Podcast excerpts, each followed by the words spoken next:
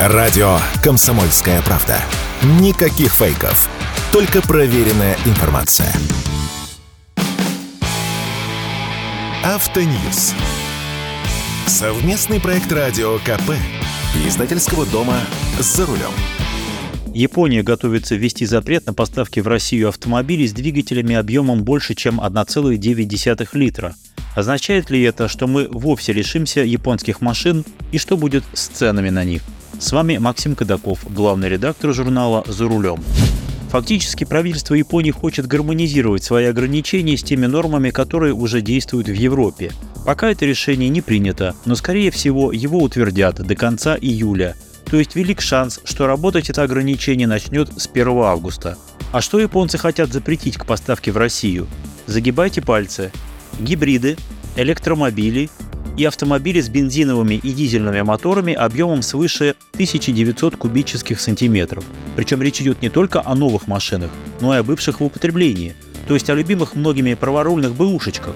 И под это ограничение подпадут не только электрические хэтчи Nissan Leaf, но и Toyota RAV4, большие минивены и, конечно, внедорожники Nissan, Toyota, Mitsubishi и другие – Насколько от этого пострадает сама Япония? Для нее это, безусловно, болезненно, потому что выкупая в Японии старые машины в больших объемах, мы стимулируем японское автомобильное производство, потому что японцы идут за новыми машинами. В прошлом году мы купили в Японии 220 тысяч бэушек, а в этом году объемы поставок еще больше, свыше 20 тысяч каждый месяц.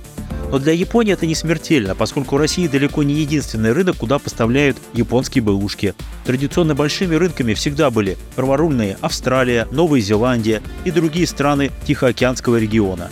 Для нас это тоже не смертельно, как-нибудь переживем, тем более, что значительную долю поставок составляют машины с моторами небольшого объема, включая так называемые кей-кары 600-кубовыми турбодвигателями. Но в общем и целом это означает повышение цен, потому что часть потока запрещенки теперь пойдет через другие страны, прежде всего через Киргизию и Казахстан. Но такой крюк это плюс 200, а то и 300 тысяч рублей к цене машины. И это только на усложнение логистики, не считая интереса посредников. А с другой стороны, этот поток будет поджимать повышенную ставку утилизационного сбора, который тоже вступает в действие с 1 августа. Так что привезти в Россию поддержанный Land Cruiser, Mitsubishi Pajero, Subaru Forester, а то и Mercedes или BMW, которые к нам тоже везли из Японии, станет теперь совсем в другие деньги. Особенно если у машины мотор свыше 3 литров. Там только утиль сбора набегает миллион. Причем повышение цен будет не в сентябре и не в августе, оно уже началось. И касается это не только бэушных, но и новых автомобилей. На днях я разговаривал с региональными дилерами. Они говорят, что цены на новые двухлитровые машины уже поднимают в среднем на 200-300 тысяч рублей из-за увеличения утиль сбора. Причем речь о машинах не из будущих поставок, а о тех, которые уже давно ввезены в страну и стоят на дилерских площадках. Как же так, спрашиваю я? Ведь для двухлитровых машин утилизационный сбор поднимается с прежних 178 тысяч до 300 тысяч рублей. Разница 122 тысячи. Даже с учетом НДС это никак не 200 и уж тем более не 300 тысяч рублей. Ответ был гениальным. А прочие риски? Под прочими рисками дилеры понимают возможное снижение объемов продаж. А если меньше продаешь, значит надо больше зарабатывать на каждой проданной машине.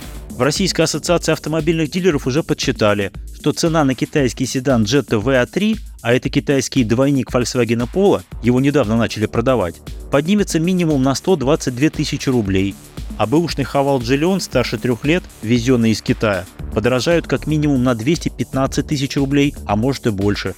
Тут уж как решит конкретный дилер. То есть даже ввоз бэушных машин из Китая, который наметился в последнее время, тоже ставится под удар. А поскольку общий ценовой фон начинает подниматься, то и частные продавцы, если захотят продать свою машину, тоже будут поднимать цены. Что же делать нам, покупателям? Выбор, прямо скажем, небогатый. Если вы прежде не могли дотянуться до новой машины или даже не могли поменять свою машину на более свежую бэушку, остается ездить на ней и дальше, беречь, обслуживать, ремонтировать, холить или леять. Авось надолго хватит. А если вы созрели к покупке новой машины, если у вас есть деньги, продать свою машину и добавить, то покупать нужно сейчас, не откладывая в долгий ящик. Очевидно, что в ближайшее время станет дороже. Впрочем, есть и третий вариант. продать свою бэушную иномарочку, возможно, праворукую, и купить новый автомобиль отечественного производства. Повышение утильсбора их не касается, да и вообще, нашим-то яблочком, чего дорожать? Хотя вот как только на Гранту стали ставить АБС, она тут же подорожала, и теперь минимальная цена такой машины 772 тысячи рублей. С вами был Максим Кадаков, главный редактор журнала «За рулем». Не унывайте, и еще поездим. Автоньюз. Совместный проект радио КП. Издательского дома «За рулем».